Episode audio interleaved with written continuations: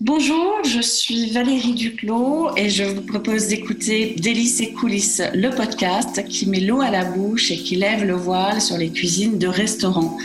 Tendez l'oreille et régalez-vous.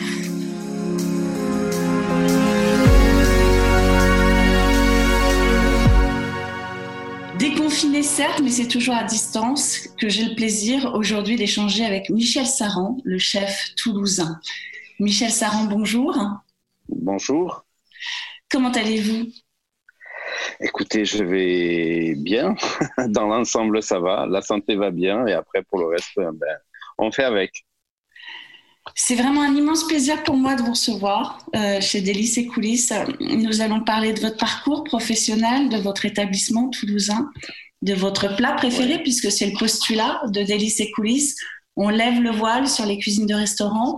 On parle de plats préférés par rapport à un chef, par rapport à son histoire. Euh, et puis, euh, j'aimerais aussi aborder euh, cette incroyable saison de Top Chef 2020. Suite au déconfinement, on a été tous très très nombreux à vous suivre et on a hâte de connaître la suite. Et puis pour conclure, on parlera de la réouverture prochaine, tout du moins je l'espère, des restaurants en général et du vôtre en particulier. Pour commencer, Michel Saran, parlez-nous de votre parcours. Alors mon parcours, c'est, il est long maintenant mon parcours parce que je suis plus tout jeune. Je suis fils de fils d'agriculteur. Euh, je suis né dans le Gers et euh, j'avais une maman qui était une excellente cuisinière, euh, donc qui nous a toujours, qui nous a habitués à, à, bien manger. Et puis voilà, donc moi j'ai fait des études classique, on va dire, avec euh, un parcours euh, des, plus euh, des plus tranquilles, avec un bac scientifique. Et ensuite, j'ai voulu faire des études de médecine, donc je suis parti à, Toulouse. C'est comme ça que j'ai découvert cette ville. donc j'ai fait deux fois la première année de médecine où je n'étais pas très assidu au travail et donc il a fallu à la fin de ces deux années choisir une, une orientation professionnelle plus sérieuse. Ma mère ayant ouvert une ferme auberge, ben, j'ai commencé, euh, j'ai commencé avec elle. Euh, sans passion, juste parce qu'il fallait trouver un métier, parce que c'est un, petit peu les codes, les codes de notre société. Quand on est euh, jeune adulte, il faut trouver un métier afin de fonder une famille, etc., etc. Donc bon, je me suis dirigé vers vers la cuisine avec elle et et puis voilà. Et puis grâce à son à son audace, euh, pour pas dire culot, euh, j'ai pu très vite euh, rentrer dans des cuisines plus, pas plus sérieuses, mais plus gastronomiques. Et donc je suis rentré dans les cuisines d'Alain Ducasse. À l'époque, c'était au Joanna, à Jean Lépin après un petit passage dans un restaurant italien à Paris et, euh, et, un passage aussi au restaurant de Bacon au Cap d'Antibes pour, pour, me dégrossir un petit peu. Et c'est là que les choses sérieuses ont commencé ensuite et que, et que je me suis retrouvé dans une grande brigade d'un deux étoiles Michelin.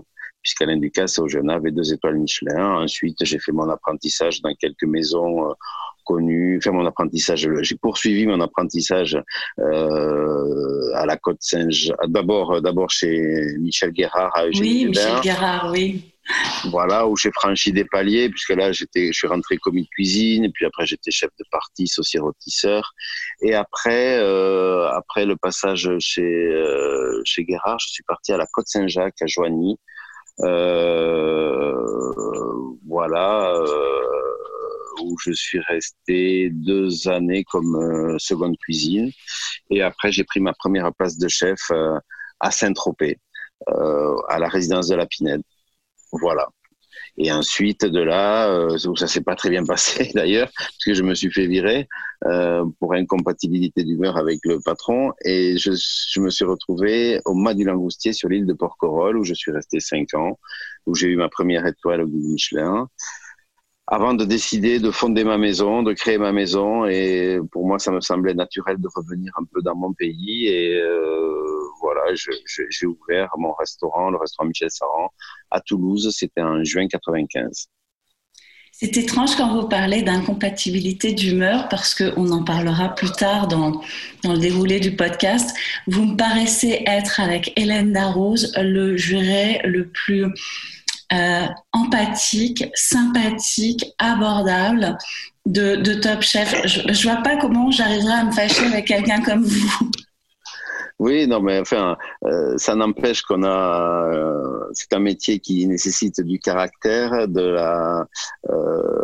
Voilà, et, et puis la vie fait aussi façonne façonne les les individus et on apprend de, de, de, ses erreurs. Et j'ai commis des erreurs dans le passé. notamment notamment à la, à la Pinède où j'avais des j'avais des certitudes et, il faut apprendre que faut se méfier des certitudes voilà, donc euh, je, je c'est vrai qu'aujourd'hui, euh, euh, je préfère, je préfère la communication, je préfère la, le calme, je préfère le calme à la tempête. Et parmi, mais ce n'est pas, mais ce n'est pas pour ça que je n'ai pas des des prises de position que je que je ne je, je, ne me laisse pas faire.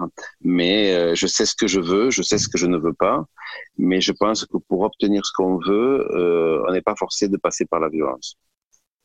Absolument d'accord, absolument d'accord. Et de, de votre parcours chez Alain Ducal, chez Michel Guérard, est-ce que vous avez un souvenir, une anecdote en particulier? Ouais, Chez Alain Ducal, ça c'était très dur parce qu'en fait, je, je, je, je n'étais pas préparé à ce métier. Euh, et à la dureté, à l'exigence, et il me manquait, euh, il me manquait terriblement d'acquis. Donc euh, j'en ai bavé, je pleurais quasiment tous les jours, mais euh, bon, euh, voilà, je me suis accroché et, euh, et, et j'ai découvert dans la souffrance que c'était quand même un métier formidable et qui était un, fabuleux moyen d'expression. Donc euh, j'ai beaucoup appris. C'est vrai que je dois beaucoup à Alain Ducasse qui m'a mis le, le, pied à l'étrier euh, dans cet univers de la gastronomie française. Après chez Michel Guérard, c'était tout autre chose. Michel Guérard, c'était un euh, enfin, j'ai énormément d'admiration pour pour ce chef et de respect. Je, je, pense que si je devais si je devais citer un mentor, ça serait lui sans sans hésiter. C'est un homme euh, qui est toujours présent avec une vision, euh, certes la, la, culture du passé et une vision d'avenir. Euh, c'est un homme euh, assez unique. Je crois que je l'ai souvent dit, mais si, si la, la, cuisine était nomélisable, je pense que ça serait notre premier prix Nobel. Ah, génial. Privé comme tous les Français de m'embauche pour le moment, pourriez-vous nous faire euh, visiter, Michel, de manière très virtuelle, votre établissement qui porte votre nom et qui brille de deux étoiles depuis 2003, je crois? Euh, 2003, oui, vous avez raison. Mais c'est une maison, c'est une maison. Voilà, c'est une maison de, ville, euh, un petit hôtel particulier euh, qui est vraiment, euh, c'est un hôtel particulier inscrit dans le passé, mais auquel on a voulu apporter un peu de, de modernité euh, dans la décoration, euh, avec un clin d'œil. Euh, moi, j'aime bien quand on va dans un endroit, savoir dans quelle région on est. donc, j'ai voulu trouver un symbole fort et bien sûr, à Toulouse, c'est la brique. Donc, j'ai travaillé autour de la brique et j'ai fait travailler euh, Alexandre Boulin, euh, mon décorateur, autour de, de, de, de, de, de ce matériau euh, euh, fortement toulousain et on a travaillé mais avec une vision un peu un peu moderne euh, et donc on a on a créé euh, puisqu'il y a trois salles trois salles plus une terrasse un enchaînement comme ça d'ambiance un peu différente avec un fil conducteur qui est la brique. Alors bon, euh, avec des éclairages qu'on a essayé de soigner. Après, comme toutes les maisons, comme toutes nos maisons, euh, on, se doit de euh, d'amener du rêve et on essaie, on a essayé de, en tout cas, j'ai essayé de faire un lieu dans lequel mes clients se sentent bien et pour qu'ils se sentent bien dans cet endroit, il fallait que moi je m'y sente bien au départ. Donc voilà, on a travaillé sur, euh, on a travaillé sur, sur, sur, sur la décoration, mais c'est une, quand je dis que c'est une maison plus qu'un restaurant, euh, oui, parce que ces petites salles créent une ambiance particulière et, je m'attache à ce que le service accompagne, accompagne les clients avec, euh, avec une chaleur particulière qui est, j'ai envie de dire, euh, très très marqué sud-ouest, euh, où je crois que le sud-ouest est une terre euh, très accueillante et je veux que ma maison soit accueillante.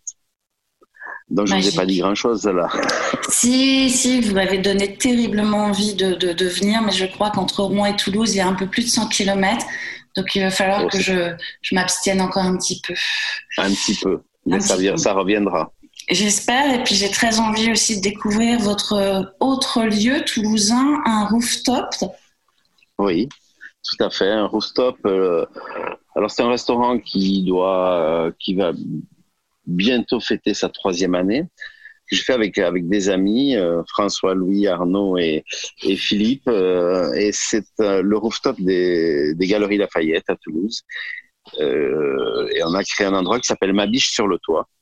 Alors, euh, si vous voulez l'histoire du nom, elle est, elle est un peu improbable, mais voilà, en discutant, en discutant, un, de, de, des quatre larrons disait toujours ma biche, ma biche. Je me dis, ben voilà, on a le nom, ma biche. Puis bon, le nom, il était déjà pris. Mais je dis, mais euh, j'ai eu l'idée, euh, puisqu'on est sur un toit, ce sera ma biche sur le toit. Et c'est comme ça qu'est né le nom du restaurant.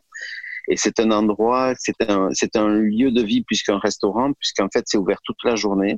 Alors, je veux dire, c'était ouvert parce qu'on ne sait pas comment ça va évoluer, mm. mais euh, où on pouvait aller pour prendre un petit déjeuner, euh, le déjeuner, l'après-midi, euh, pour prendre une pâtisserie, un peu salon de thé, euh, ou boire un pot sur la terrasse qui donne, qui, qui a une des plus belles vues de, de Toulouse. Puis euh, le soir le dîner et après, euh, je veux dire l'after avec un peu de fête ou un sans canaille, il y a un peu de musique, euh, ça bouge, voilà. C'est un endroit auquel je suis très attaché, qui est loin des codes de la, de la gastronomie, même si on essaie de faire quand même euh, de faire un, de s'appliquer au niveau au niveau au niveau des repas mais il y a tout autre chose quoi ça s'adresse un peu à tous les publics si on revient, euh, ça donne très très envie aussi. Deuxième bonne raison de venir à Toulouse.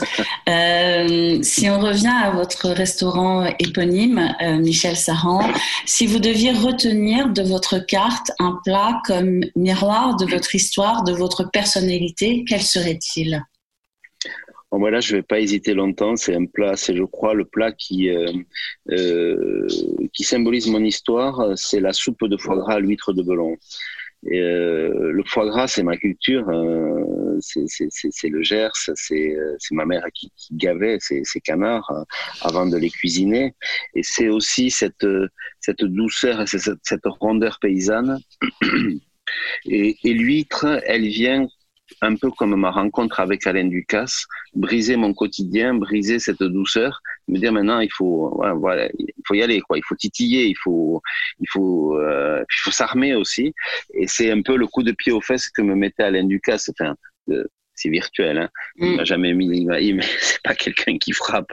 Mais euh, c'est c'est cette euh, c'est cette rencontre aussi entre le, le, le, terroir gascon et la Méditerranée, même si l'huître n'est pas. Mais mais l'iode l'iode que que dégage l'huître, euh, c'est cette euh, exubérance de la cuisine méditerranéenne qui est qui est très très forte en saveur, alors que la cuisine gasconne, au contraire, elle est elle est en, euh, elle est très riche, très riche en saveurs, mais des saveurs qui sont un peu presque un peu lourdes, qui sont paysannes, dans le sens noble du terme.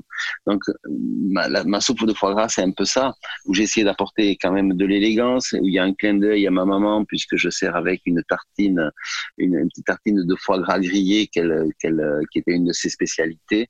Voilà, c'est c'est euh, c'est toute une période de ma vie, mais mais, finalement, c'est le, c'est la base même de, de, de ce que, enfin, le point de départ de ce que j'ai pu devenir par la suite comme je disais dans ma, dans ma question, miroir de votre histoire ou de votre personnalité, un mariage terre-mère euh, très intéressant, euh, un peu ambivalent, euh, comme vous disiez, en échange avec Ducasse ou même avec votre parcours. Mais ça doit être, ça doit être absolument fantastique. vous êtes au-delà de votre restaurant toulousain, Michel, connu et apprécié du grand public pour votre présence depuis 2015 dans Top Chef. Oui comme je disais en préambule, vous faites partie, comme Hélène Darroze, que j'ai eu le plaisir de recevoir dans l'épisode précédent de Délices et coulisses, euh, parmi mes jurés préférés parce que je vous trouve très sympathique, tout du moins à la télé, euh, très empathique, toujours un propos amical, un regard souriant pour accompagner vos candidats. Cette saison 2020 est magique avec un niveau de compétition euh, très très élevé quel en est pour le moment votre plus beau souvenir? Nous sommes à l'aube de la demi-finale.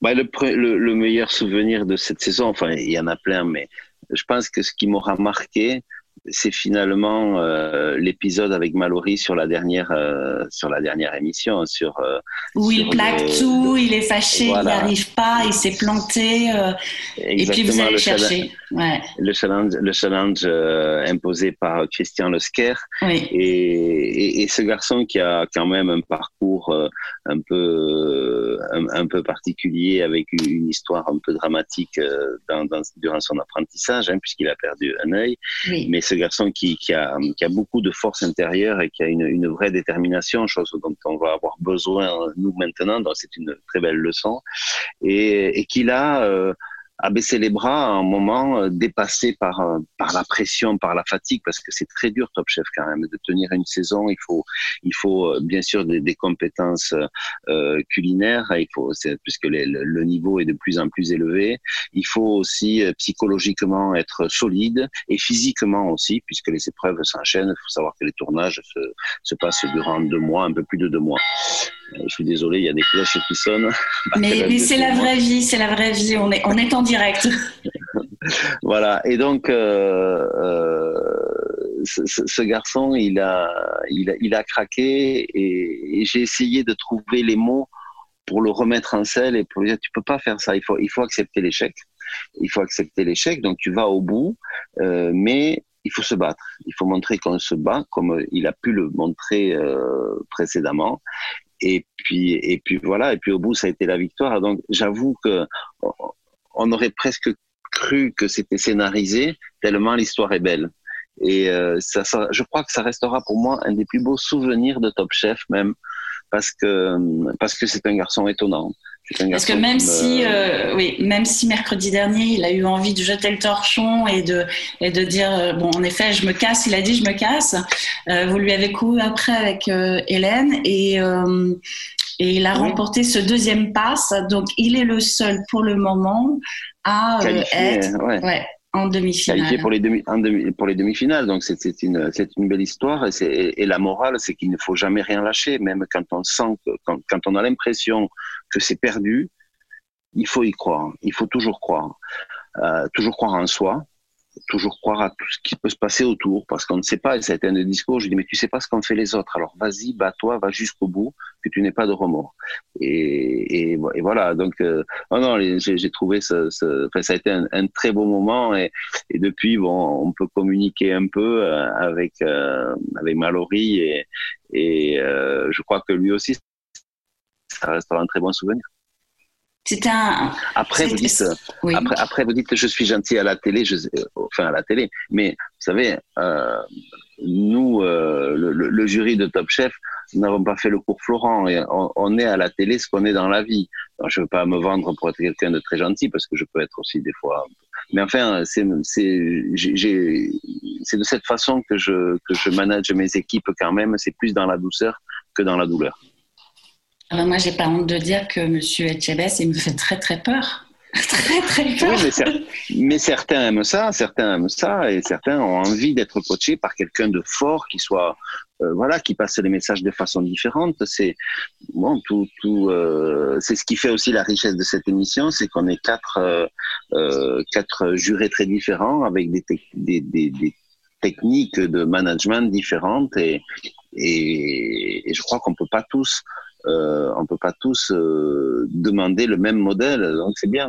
vous, êtes très, vous êtes très complémentaires dans cette saison. Hein. Paul, Paul, Perret a amené une touche d'autant plus exotique avec euh, euh, peut-être un, un, champ de vision vraiment à 360 à l'international. Mais non, vous êtes très complémentaires dans cette saison. Elle est passionnante cette saison 2020. En, cette période étrange qui nous interdit à nous autres épicuriens euh, de nous délecter de vos bonnes tables, comment voyez-vous la suite? Parce qu'on parle de, de, réouverture, pour l'instant rien n'est officiel, tout est officieux. Comment envisagez-vous, Michel Saran, la réouverture des restaurants dans quelques jours? Je l'espère dans quelques jours. Je vous cache pas que je suis très inquiet, très inquiet parce que bon, à, l'heure où, on parle, on attend toujours le euh, le protocole sanitaire, parce que quand il faut pas oublier qu'il sur, sur euh, derrière il y a la crise sanitaire hein, et que c'est ce qui nous dicte un petit peu les, les lois. Euh, mais je suis très inquiet parce que derrière la crise sanitaire il y avoir une grosse crise économique. Euh, c'est évident. Donc bon, la réouverture, on nous a parlé du 2 juin, euh, même si c'est effectif. Euh, on va avoir les protocoles euh, peu de temps avant. Ça va être compliqué pour se mettre euh, en conformité. Ça va être compliqué d'abord en termes de temps. Ça va être compliqué d'un point de vue économique pour certains et pour d'autres d'un point de vue structurel. Donc il va falloir s'adapter. Moi j'ai choisi de, repousser un peu et de ouvrir que le 15 juin. Nos maisons sont particulières.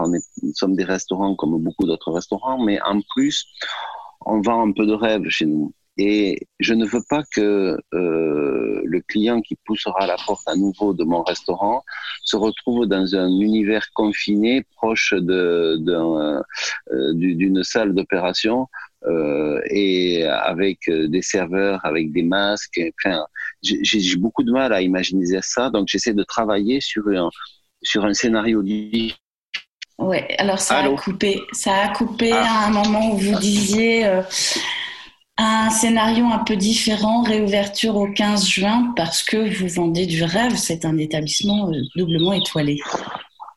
Oui, je crois qu'il faut travailler. Enfin, moi, j'ai envie de travailler sur cette mise en scène et sur euh, sur ce que le client vient chercher chez nous. Il vient chercher beaucoup plus que de la nourriture et euh, où les arts de la table sont importants. Enfin, tout ce savoir-faire à la française qui est quand même, euh, je vais pas dire unique. Il y a d'autres endroits, mais enfin, on a une richesse euh, au niveau de, nos, de, de, de, tous nos fournisseurs, de tout ce tissu rural que, sont, que représentent les, les maraîchers, les, les, euh, les viticulteurs, euh, les éleveurs. Donc tout ça, il faut, euh, tout ça, il faut continuer à travailler avec ça.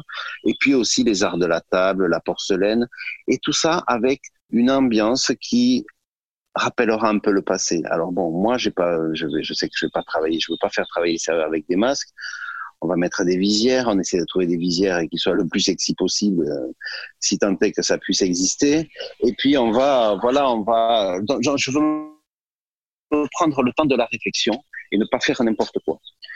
Mais après, est-ce que nos clients seront toujours au rendez-vous? Euh, Je ne sais pas, parce qu'il va y avoir un peu de psychose, il va y avoir euh, euh, aussi le problème économique. Est-ce que, est-ce que on aura toujours euh, la possibilité d'aller au restaurant et de payer des sommes qui sont quand même euh, bah, conséquentes, et je, je, je le sais, euh, je, je, me pose beaucoup de questions. J'avoue que je me pose beaucoup de questions et je suis inquiet. Il est vrai que distanciation sociale, mesures sanitaires, ce sont des injonctions que nous entendons tous, mais est-ce réalisable dans des lieux synonymes d'art de vivre et de partage? Euh, J'avoue qu'on se pose, on est nombreux à se poser la question aujourd'hui.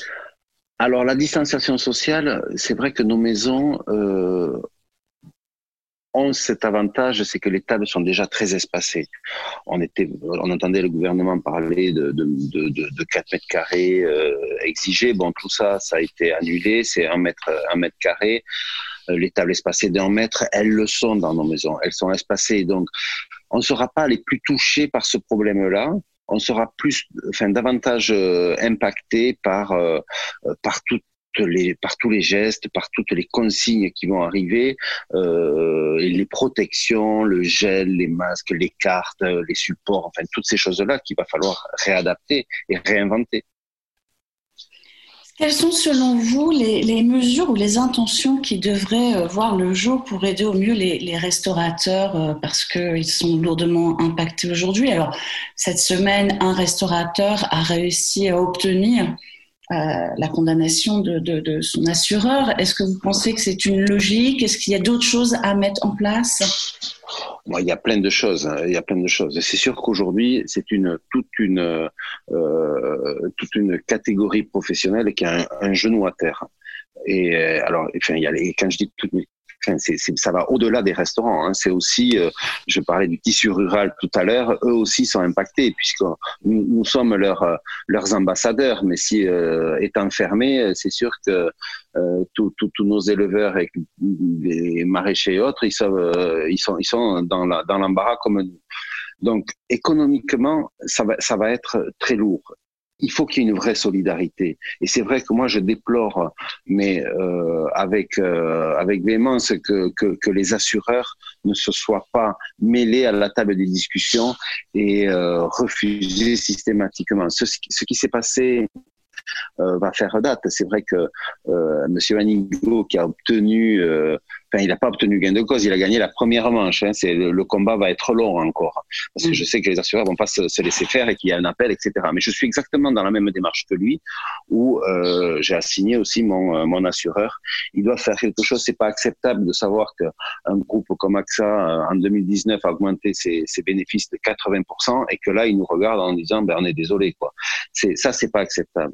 Il euh, y a d'autres secteurs qui ont été qui ont malheureusement, enfin malheureusement euh, qui ont fait choura quand même de la crise. Je, parle, je pense à la grande distribution, où, où pareil, on voit des queues interminables. Bon, il n'y a pas de solidarité.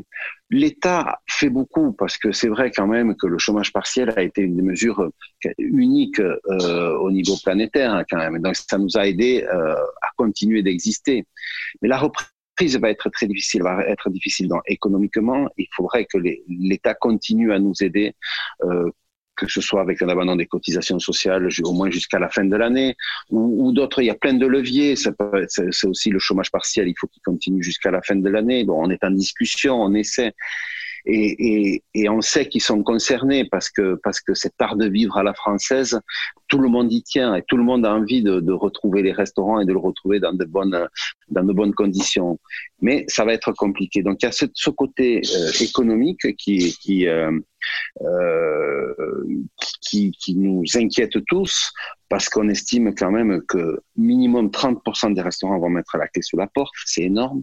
C'est énorme. C'est d'autant plus de chômeurs qui vont arriver. Enfin bon. Euh, donc il va vraiment falloir qu'on se serre à l'écoute, qu'il y ait de la solidarité.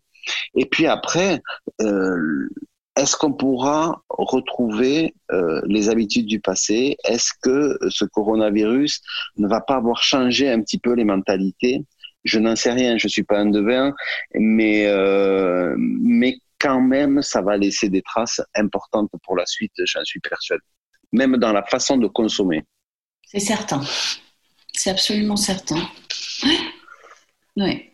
Les gens vont poser un autre regard et auront tiré une, une leçon de, de, cette période, de toute façon, quoi qu'il en soit. Oui, mais je pense qu'il faut pas que euh, il faut pas euh, que règne le cette psychose trop longtemps. Il faut retrouver. En plus, nous, bon, nous sommes latins. On, on aime, on aime s'amuser, on aime partager, on aime, on aime se, se serrer dans les bras. Tout ça, moi, j'ai envie de le retrouver et, j'ai envie de partager des moments au restaurant aussi avec euh, chez moi avec avec mes, mes convives mais, mais mais aussi en tant que client de retrouver ces moments de fête ces moments qui qui sont si importants euh, dans la vie.